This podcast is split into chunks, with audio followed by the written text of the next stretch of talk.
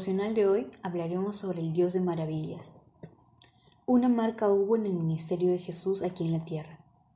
Su obrar, sus enseñanzas y sus respuestas eran grandes e increíbles, como los milagros.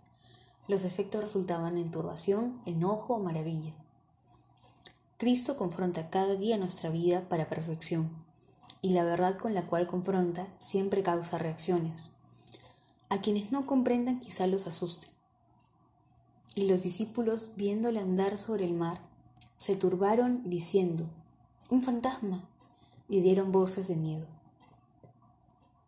A quienes la rechazan quizá los enoje.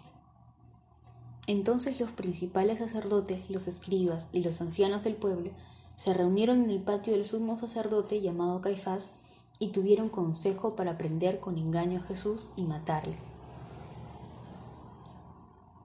A quienes le reciben con gozo quizás se maravillan, y la gente, al verlo, se maravilló y glorificó a Dios, que había dado tal potestad a los hombres.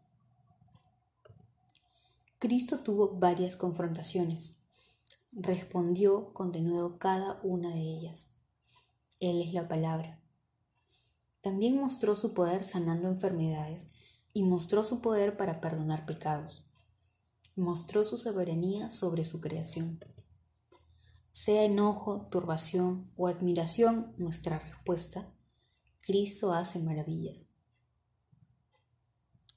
Pero los principales sacerdotes y los escribas, viendo las maravillas que hacía, y a los muchachos aclamando en el templo y diciendo, Osana al Hijo de David, se indignaron. Tenemos a un Dios que no puede negar su esencia. Es soberano, es fiel, es proveedor, es sanador, es salvador, es maravilloso. Sea cual sea nuestra respuesta, Él es Dios de maravillas. El obrar de Dios no solo fue maravilloso durante su tiempo en la tierra, sino desde antes del inicio, y así lo será por siempre. Él permanece y puede ser Dios de maravillas en nuestra vida también. Palabra fiel es esta. Si somos muertos con Él, también viviremos con Él. Si sufrimos, también reinaremos con Él. Si le negáremos, Él también nos negará. Si fuéramos infieles, Él permanece fiel. Él no puede negarse a sí mismo. Este es el Dios de maravillas.